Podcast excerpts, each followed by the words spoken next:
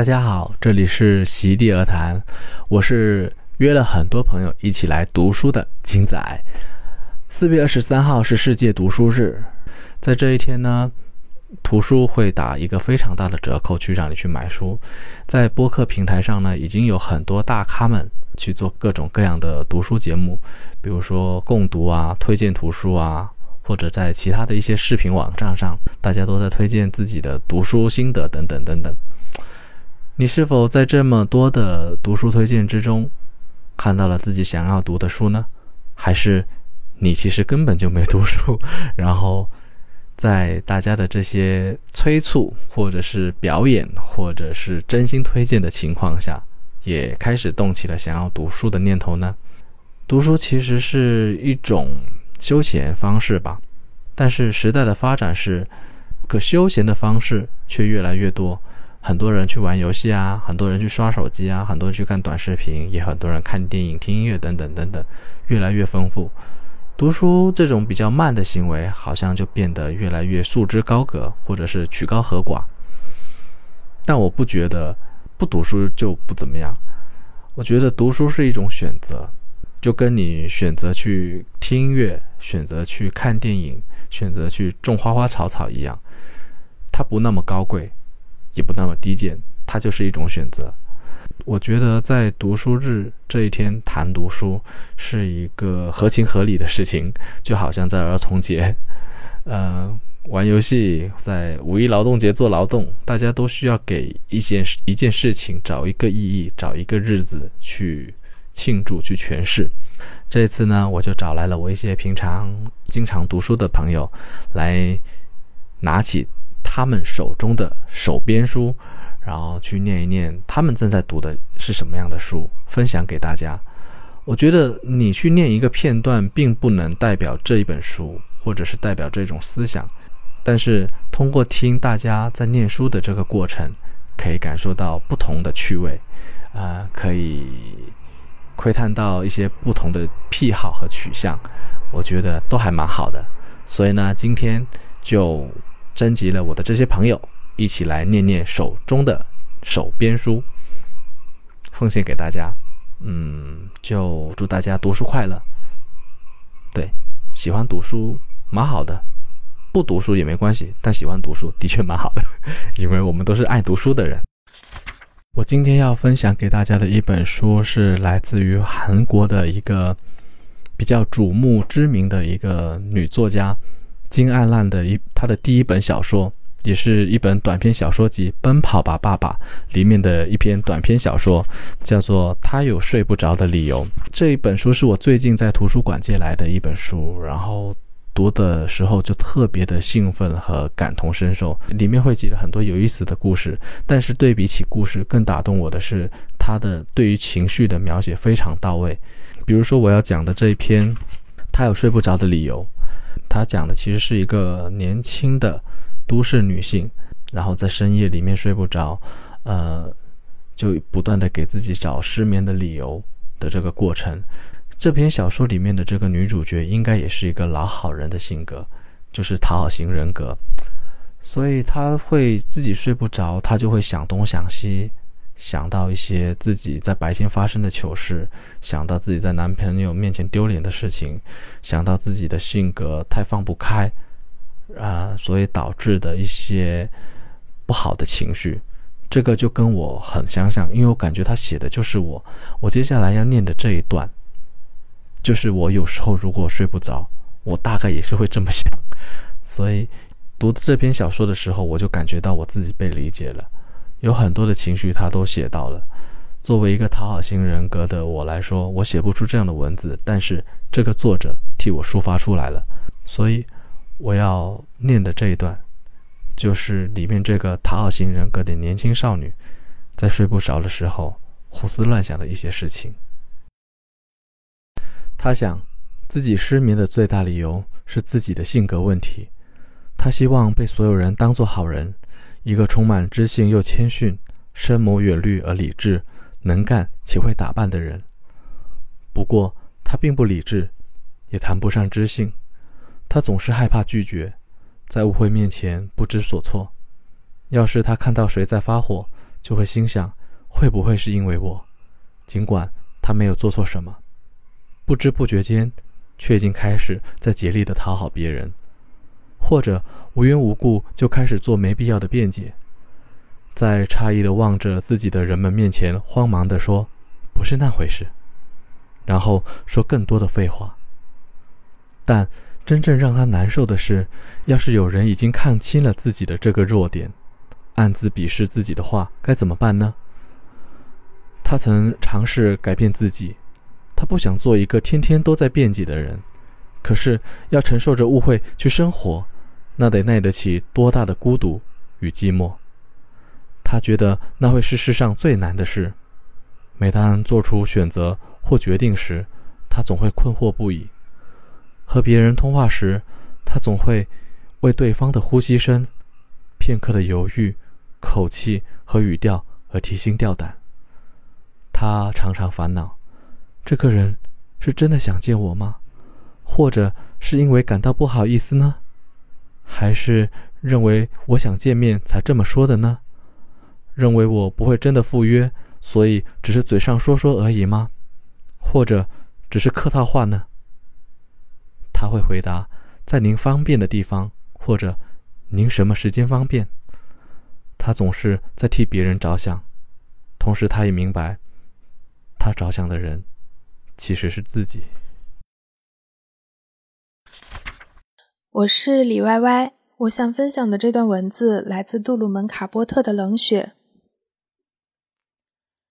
像往常一样，威利·杰伊表示理解，虽然他很沮丧，但却仍旧抱着幻想，坚持呼求佩里的灵魂，直到有一天佩里获得假释，离开了监狱。在佩里走之前的那个晚上，他给佩里写了一封告别信。最后一段这样写道：“你是一个极富激情的人，一个饥饿却不是很清楚想要吃什么的人，一个饱经挫折却拼命在牢不可破的世俗中寻求自己生存空间的人。你悬挂于两种精神状态之间，一种是自我表现，另一种是自我毁灭。你很强壮。”但你的强壮有一个缺陷，除非你学会控制自己的力量，否则这个比你的力量还强大的缺陷将打败你。什么缺陷？不分场合，随时会爆发的感情用事。为什么？为什么看到别人幸福或满足的时候，你会毫无道理的发怒？为什么你对人类的蔑视以及伤害他们的欲望越来越强？好吧，你认为他们都是傻子。你厌恶他们，因为他们的道德、他们的幸福正是你挫败和愤慨的来源。但是，这些正是你内心可怕的敌人，总有一天会像子弹一样具有毁灭性。幸运的是，子弹只是夺去受害者的生命，而细菌却不管你活多久，都在折磨你、撕碎你，只留下一具躯壳。你的生命之所以还有火焰在燃烧。是因为你向火里投入了轻蔑和憎恨的干柴，你可以成功的谋事，却不可能谋得成功，因为你就是自己的敌人，你使自己无法享受自己的成就。佩里很满意自己成了这篇说教的主角，还让迪克读了这封信，而迪克对威利杰伊抱有怀疑，说这封信不过是一派胡言乱语，还说轻蔑的干柴。我看他就是干柴。当然，佩里早料到他会有这种反应，心里还暗暗地对此表示欢迎，因为直到在蓝星的最后几个月里，他才认识迪克。两人之间的友谊，正是他对那位牧师书记极为崇拜的一种平衡，是自然而然的。也许迪克是浅薄，或者就像威利杰伊指称的那样，是一个堕落的吹牛者，反正都不要紧。迪克风趣、精明，讲求实际，办事干净利落。他脑子里既没有阴郁的影子，也不是土包子。而且和威利杰伊不同的是，他对佩里古怪的想法从不吹毛求疵。他愿意倾听，迎合人意，喜欢和佩里一起分享美梦。埋藏在墨西哥海底和巴西热带雨林里的，肯定有的宝藏。大家好，我是小航。最近我刚看完的一本书，名字叫《我的二本学生》，作者是黄登老师。在这本像是田野笔记一样的随笔里，黄登老师描绘了他在广东省一所二本院校里面所教授过的学生，探讨的是教育在变得大众化和规模化的大背景下，这些平凡的二本学生们的集体命运。我之所以会对这本书感兴趣，是因为我认为中国二本院校的学生，从某种程度而言，折射了中国最为多数普通年轻人的状况。他们的命运，某种程度上也勾画出了中国年轻群体最为常见的成长路径。比方说，接下来我要朗读的这一段啊摘文，我觉得就很好的描绘了这些普通年轻人的平凡之路。对年轻人而言，在真理逐渐模糊的时代，对真相的尊重成为他们理解和进入世界最可靠的入口。单向度的金钱标准，消费主义的疯狂肆虐，信息时代对生命的占有、奴役，大学教育赤裸的就业导向，正构成我课堂下的年轻人最真实的生命场景。他们必须拨开这重重迷雾。冲出无数疯狂的包裹，在个体虚晃的自由中重建生命的踏实和妥帖。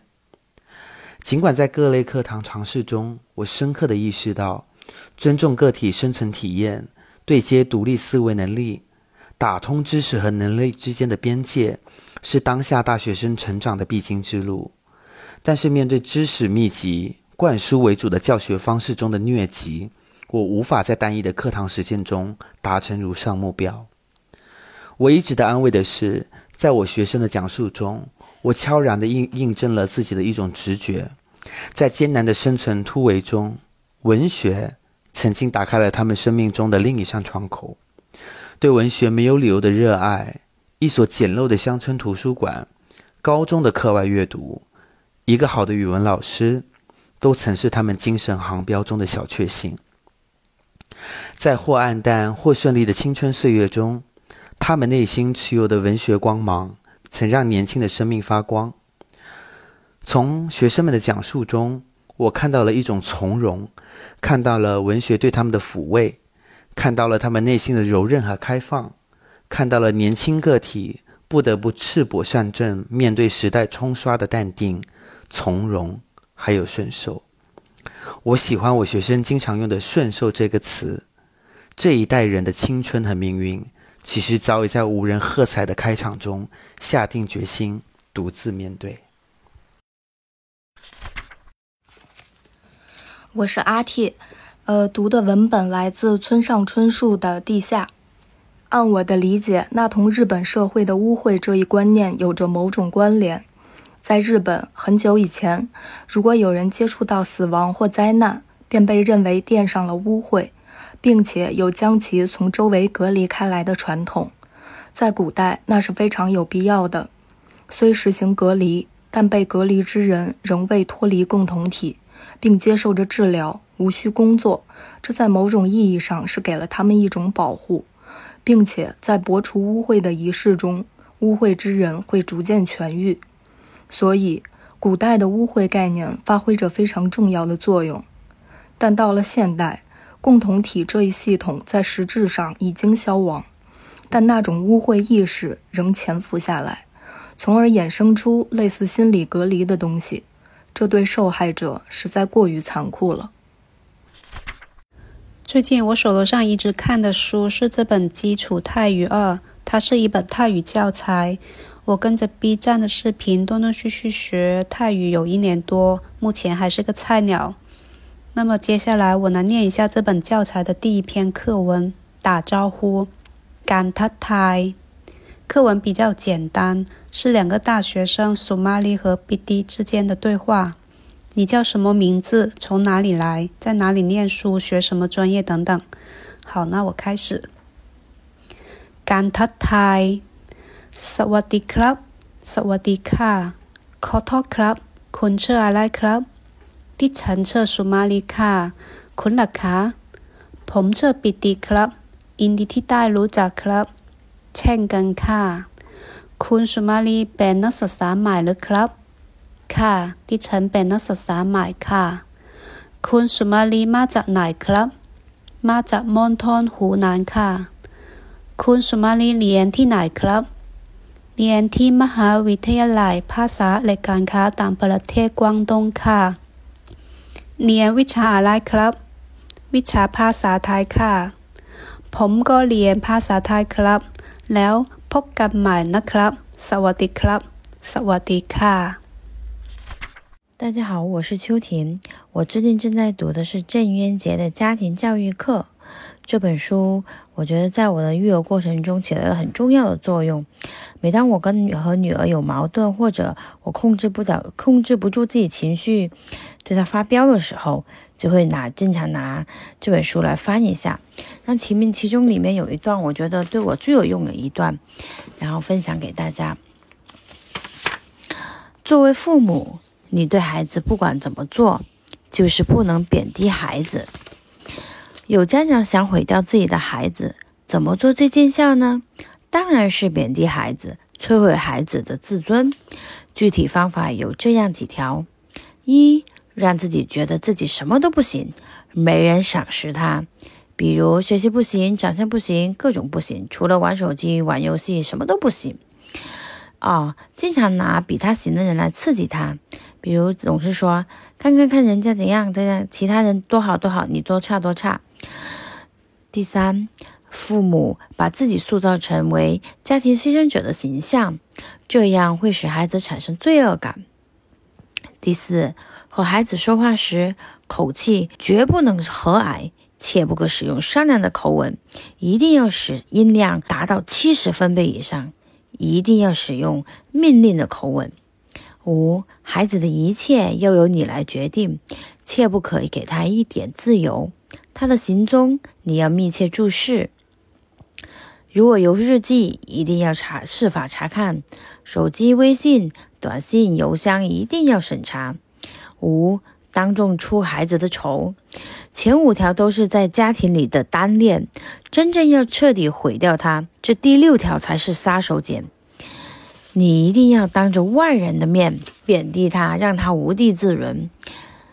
以上都是假设，实际上这样的家长应该很少见。不管怎么教育孩子，就是不能贬低孩子。自尊和自信是一个一个人安身立命的基础，而贬低能摧毁孩子的自尊和自信。人性的本质是渴望欣赏。孩子尤其欣赏、渴望欣赏，欣赏能让孩子长成参天大树，贬低能让孩子枯萎畸形。我经常在跟孩子有矛盾的时候，我就会找出里面这几条，去审视一下自己会不会不小心犯了这几其中一条，也希望可以对您在育儿过程中也有所帮助。谢谢。Hello，大家好，我是 Celine 蔡思敏，要给大家读的是我手边的一本绘本，它的名字是《我才不怕》，它是由法国的插画师巴鲁创作的，然后这是啊翻译版本。那我开始喽。熙熙攘攘的街上，声音嘈杂，发动机在轰鸣，司机按响了喇叭，整座城市都在嗡嗡作响。我才不怕，你知道为什么吗？因为我有兔宝宝呀！人们聚集的泳池边，叽叽喳喳的说个不停，要在大家的注视下跳下水。我才不怕，你知道为什么吗？因为我有兔宝宝呀！在人来人往的超市里，洗涤用品和巧克力饼干被整整齐齐的摆放在货架上。走在货架之间，好像走迷宫。我才不怕！你知道为什么吗？因为我有兔宝宝呀！动物园里的野兽们张牙舞爪的，不知道为什么有一只狮子对我叫：“呼！”我才不怕！你知道为什么吗？因为我有兔宝宝呀！嗯，海水里有东西在挠我的脚，我才不怕！你知道为什么吗？因为我有兔宝宝呀！暴风雨来临，雨水拼命敲打瓦片的时候，我才不怕。你知道为什么吗？因为我有兔宝宝呀。夜深了，月光在墙上投下影子。嗯，我才不怕。你知道为什么吗？因为我爱的人一直在我身边。好喽，读完啦，希望你喜欢。晚安。中国服饰研究文字材料多，和具体问题差距大，纯粹由文字出发而做出的说明和图解，所得知识实难全面。如宋人作《三里图》就是一个好例，但由于观课影响大，此后千年却容易恶谬相承，如何？近年大量出土文物，铜、玉、砖、石、木、漆刻画一家比正，就可知这部门工作研究方法或值得重新着手。大家好，我是金子的老朋友腾宇，也是这个播客的老朋友了。这是第三次来录这个播客，那这一次的主题是读书，也是我跟金仔非常感兴趣的一个话题。那我们就以一个这种读书分享的一个一个形式来分享我们最近看到的一些书和一些有启发的一些段落句子。那我今天要分享的这本书是孙戈教授写的《从那霸到上海，在临界状态中生活》。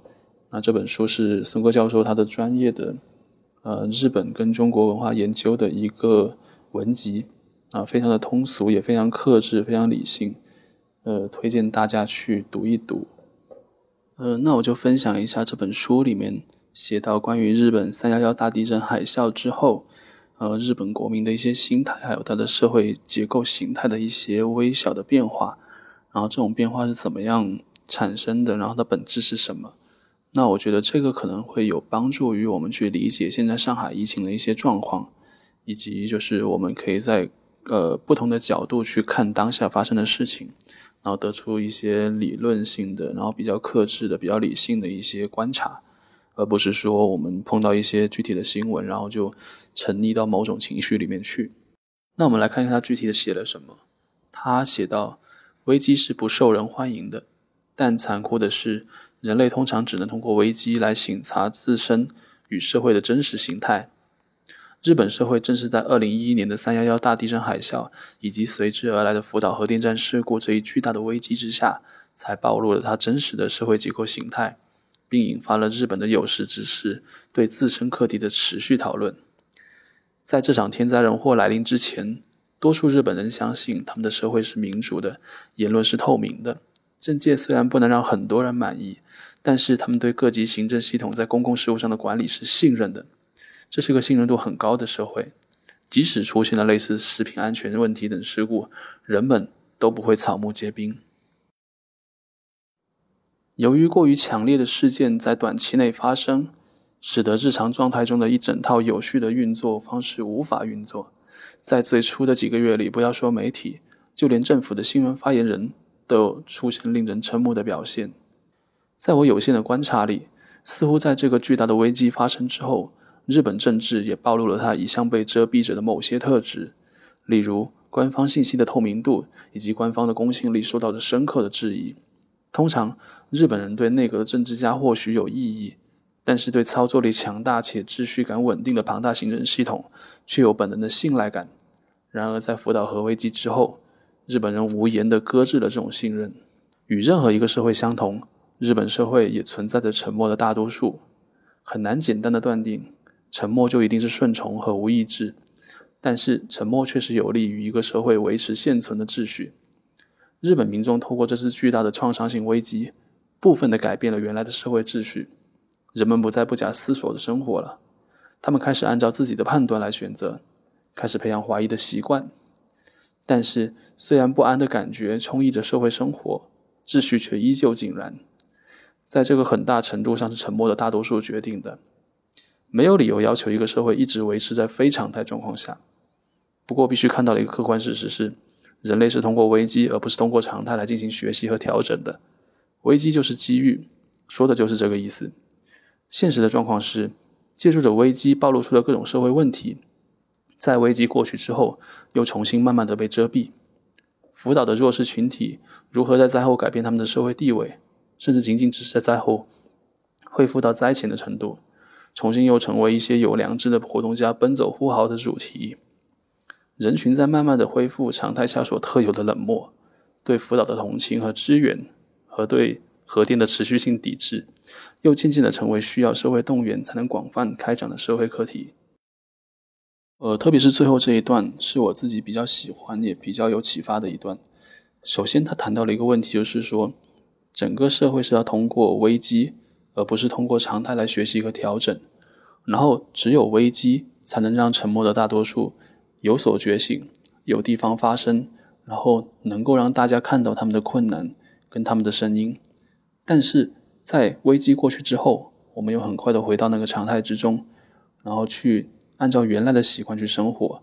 那么那些沉默的大多数，它在发生之后，可能又会重新回归到一个沉默的无言的状态，然后甚至他们可能又要重新为自己的一个很基本的生存权利或他们一个一个尊严去做很长时间的斗争。那这个东西的不断的循环往复，在不动的不不同的国家、不同的政体、不同的环境之下，都一再的上演。那这个其实是对我来说是很有触动的。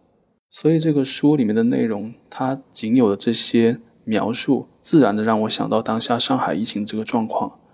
哦，大多数人都是在接收的这样的一些资讯，就比如说关于上海的调侃，关于上海的批评，关于上海的负面的种种的细节。然后很多很情绪化的东西，很多很碎片化的东西，然后我们其实很容易就沉溺到愤怒啊、悲伤啊，或者是觉得黑色幽默啊这样的一些情绪跟观念里面去。那我觉得中间在看这些问题的时候，也应该带上一些，比如说学者的角度，一些理性客观的角度，一些回溯历史，或者说对照其他文明跟政体的那些角度，来理解我们当下所发生的问题。我觉得这个补充是有必要的，也是我们看书的意义之一。就是我们不能够完全的按照我们能每天能够日常接触到的一些信息来来做最终的判断，那可能这样是有局限的。因为最近读的书也非常非常的多，也是很很杂。但是如果是联系到当下的社会状况的话，我会推荐这一本，也推荐孙哥教授的所有的书。Hello，我是苏卡。我现在念的这本书是耽美中的经典，叫做《魔道祖师》，也就是传说中陈情令的的原著小说，真的特别好看。然后现在我念一下它的开头文案，推荐文案：前世的魏无羡，万人唾骂，声名狼藉，被护持一生的师弟带人端了老巢，纵横一世，死无全尸。曾掀起腥风血雨的一代魔道祖师，重生成了一个脑残，还是个人人喊打的断袖脑残。我见诸君多有病，料诸君见我应如是。但修鬼道不修仙，任你千军万马，十方恶霸，九州奇侠，高岭之花，但凡化为呃黄土，偷偷收归旗下。为我所用，供我驱策。我是愉悦，今天要读的文字是《万物静默如谜》清波斯卡诗选中的一首诗，名字叫做《种种可能》。我偏爱电影，我偏爱猫，我偏爱华尔塔河沿岸的橡树。我偏爱狄更斯胜过托斯托耶夫斯基。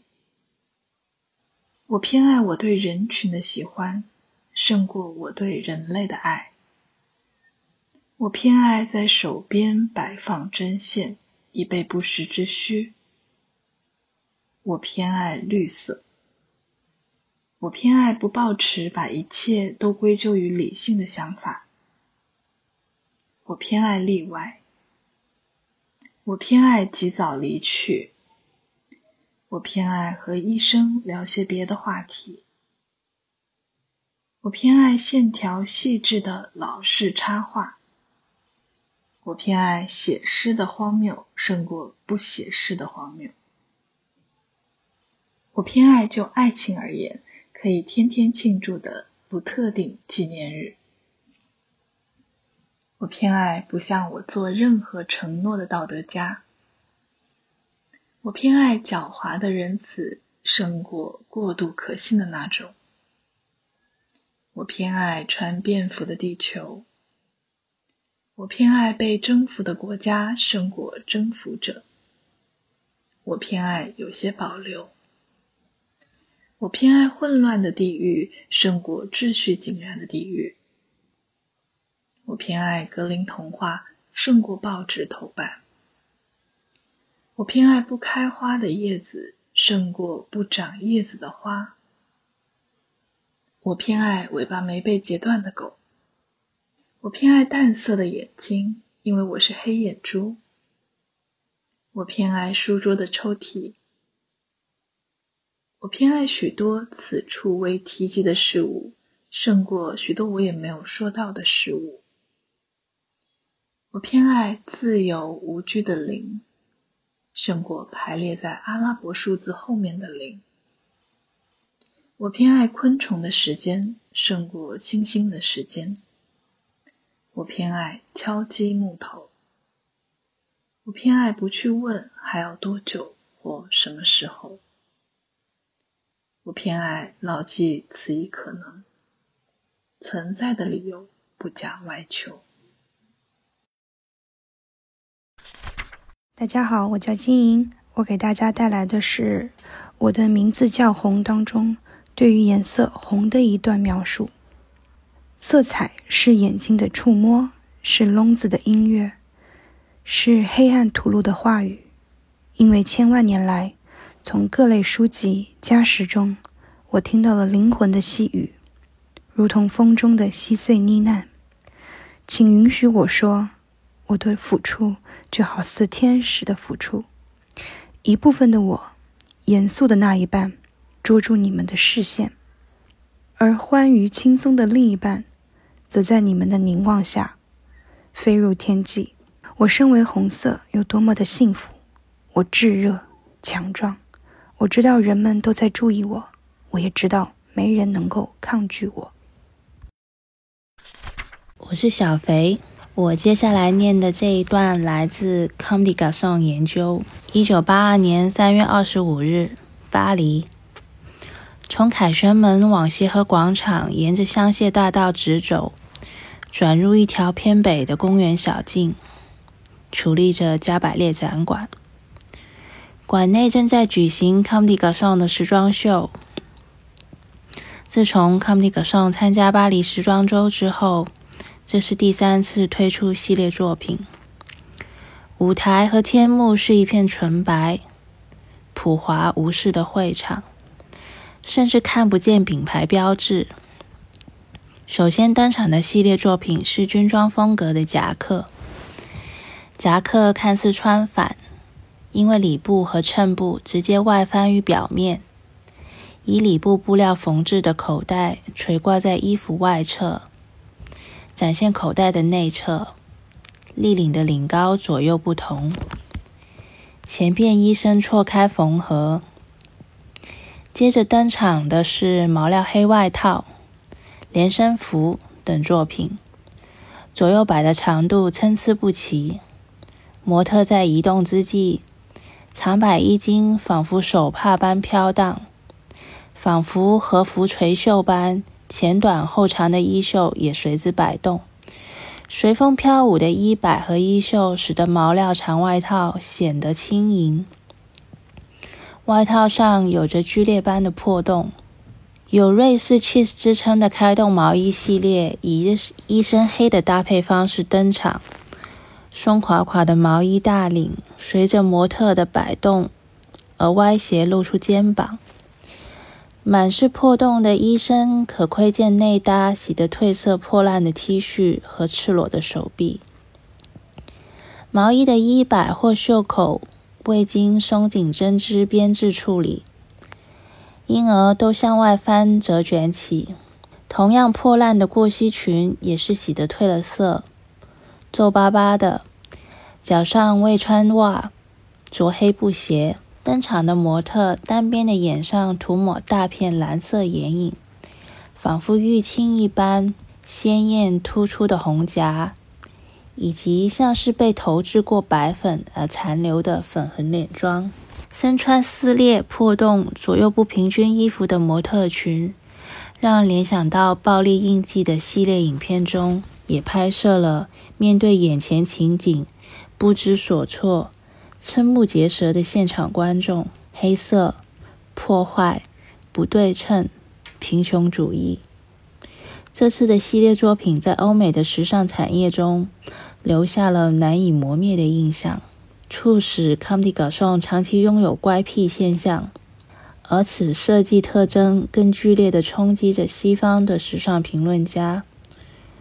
这位第三次参加巴黎时装周的新晋设计师。掀起前所未有的回响。《纽约时报》选出 Comedy Garçon 设计师川久保玲，以及同时期开始参加巴黎时装周的另一位日籍设计师三本耀司，制作三页名为《日本袭来的新浪潮》特别报道。他们不拘泥于服装缝制的传统，以自我规则打造出符合现代生活的作品。每五分钟就诞生一种流行，却少见具有真正力道和重要性的作品。而他们的服装确实具有这些要素，在缝制崭新服饰上让我们大开眼界。来自日本的川久保，他的作品作为时尚贡献崭新的巨大力量，甚至提供改变女性服饰看法的契机。大家好，我是林兰。作为一个宝妈，我家最多的就是儿童绘本和童话书。今天选择的就是《法国童话》这本书里面的一个故事，叫做《快乐的狮子》。快乐的狮子，有个公园里住着一头快乐的狮子。每天清晨。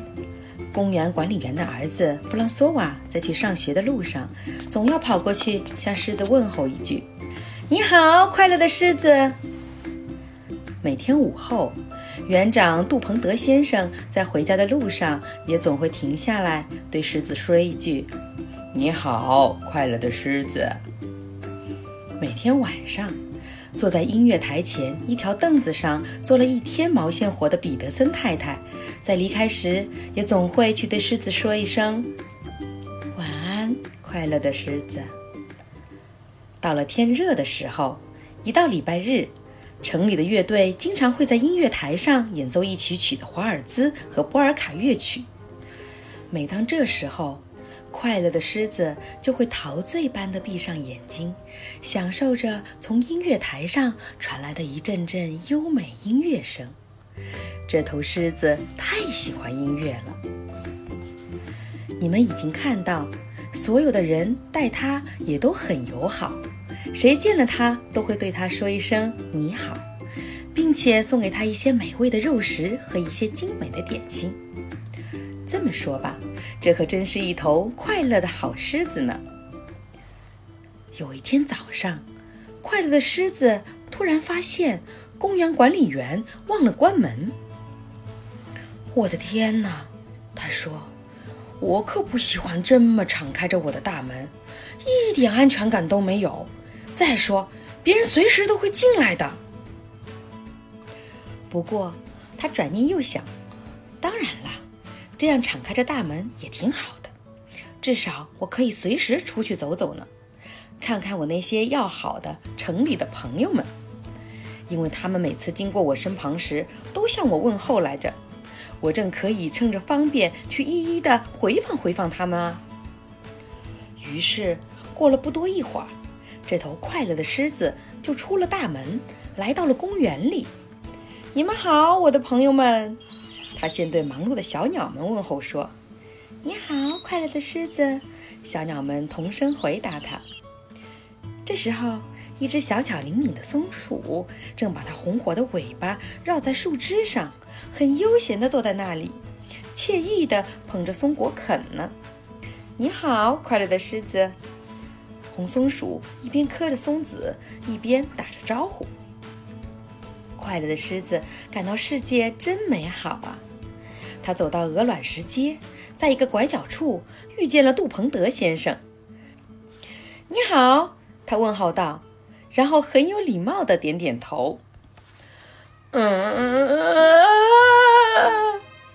杜鹏德先生也是很有礼貌地回答道。不过，他一边回答着，一边跌跌撞撞的，两腿打着颤抖，慌忙地往路边退去。咦，杜鹏德先生这是怎么了？狮子不明白杜鹏德先生为什么要这么怕他。也许是我的样子太傻了，不会做点别的。只会跟人家说一声你好。狮子自言自语着，继续走路。走着走着，他又碰到了以前在动物园里就认识的三位小姐。你们好啊，漂亮的小姐们！你好啊！三位小姐好字还没有说完，就惊叫着跑开了，就好像有妖怪在身后追赶他们一样。真奇怪哎！他们这是怎么了？至于吓成这样吗？狮子越想越不明白了。他想，他们以前在动物园里看我的时候，可一直都是很有礼貌、蛮淑女的样子嘛。这时，他又来到了一间小杂货店旁边。“你好，彼得森太太。”快乐的狮子笑着对彼得森太太点点头说。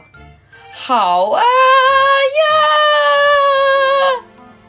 彼得森太太似是而非的答应了一声，然后以迅雷不及掩耳之势，竟把装着蔬菜的篮子向狮子扔去。狮子被蔬菜的气味呛得打了个大喷嚏，他感到莫名其妙，愤愤地说道：“瞧这些城里人！”到底是怎么了呢？真叫我看不懂哎！这时，快乐的狮子又听到一阵阵激越的鼓乐声，好像是军队即将出发奔赴前线一样。军鼓队一边整齐地吹奏着，一边大踏步向前行进。大街两旁都站满了观看的人群。狮子友好地走上前去。点点头说：“你们好，你们辛苦啦。”狮子刚说完，刚才还十分雄壮的鼓乐声，顿时就变成一阵尖叫声和求救声，整齐的方阵乱作一团。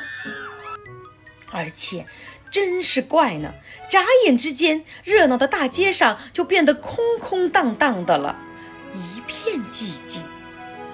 人们散的可真是快呀，像闪电一样。快乐的狮子蹲下来，越想越不明白。拜托，谁能告诉我这究竟是怎么回事啊？想了好一阵，他似乎终于明白了。原来这些人啊，在动物园里说的和做的，一到动物园外面。就大不相同了。想到这里，他心里似乎踏实了一点，就站起来，继续向前走去，去找他的朋友们。可是，仍然不行呢。只要狮子一走进人群，人们就像发了疯似的，不是发出尖叫声，就是撒丫子跑开了。狮子还看到。站在阳台上的人也在那里满脸惊奇地对他指指点点的，好像从来也没有见过狮子似的。不一会儿，狮子就听到了一种奇怪的声音，连续的呜呜呜呜呜呜的叫个不停，声音越叫越近，越叫越响了。这不会是风声吧？怪了，风声我倒是听见过的。可是也不应该有这么大呀，狮子想，要不是风声，那没准儿就是动物园里的猴子们成群结队的出来散步了。这些调皮的猴子啊，总是喜欢成群结队的凑热闹。突然，随着呜呜呜的声音的靠近，一辆红色的救火车尖叫着开到了大街的另一边，在离狮子不远的地方停了下来。紧接着，另一辆大车又开到了狮子的另一边，后边的车门还敞开着呢。狮子想看个究竟，便安静地坐了下来。是啊，他倒要看看这个奇怪的世界到底发生了什么事，使人们突然都变得这么慌张和混乱。这时候，只见一个个火警队员跳下车来，拖着粗大的橡皮水管，一步步向狮子靠近。他们小心地移动着脚步，轻轻地向狮子走近，一步，一步，又一步。橡皮管就像一条丝丝爬动的大蛇，越爬越长，越爬越长。就在这时，传来一个孩子轻柔的呼叫声：“嗨，你好，快乐的狮子！”他不是别人，正是动物园管理员的儿子弗朗索瓦。他刚从学校放学，要回家去。他一眼就看见了熟悉的狮子，便高兴地跑过来了。快乐的狮子总算碰到了一个不慌不忙的朋友，也立刻高兴起来。他快乐地说：“你好，我的朋友。”不过，他完全没有在意火警，他甚至根本不知道这些火警队员到底要干什么。只听见弗朗索瓦对他说道：“咱俩回动物园去吧。”他一边说，一边还用手轻轻摸着狮子长长的鬃毛。“好吧，咱们回去吧。”快乐的狮子高高兴兴地说。于是，弗朗索瓦就和狮子一起。旁若无人地向动物园走去，火警队员坐在救火车里，跟在他们后面，就像他们的护卫队一样。这时，站在阳台上的人们从高处向狮子喊道：“你好，快乐的狮子！”从此以后，人们就经常把最好的食物带来给狮子吃，而狮子呢，就是开着笼门，它也不跑出去了。它依旧像过去那样快乐。它蹲在笼子里的石头上的时候，就会有一些朋友，例如园长杜彭德先生，还有彼得森太太来向他问好：“你好，快乐的狮子。”不过狮子心里明白，只有弗朗索瓦是他最要好的朋友，真正的朋友。所以，也只有当他来向他问好的时候，他才愿意。不停地摇动尾巴。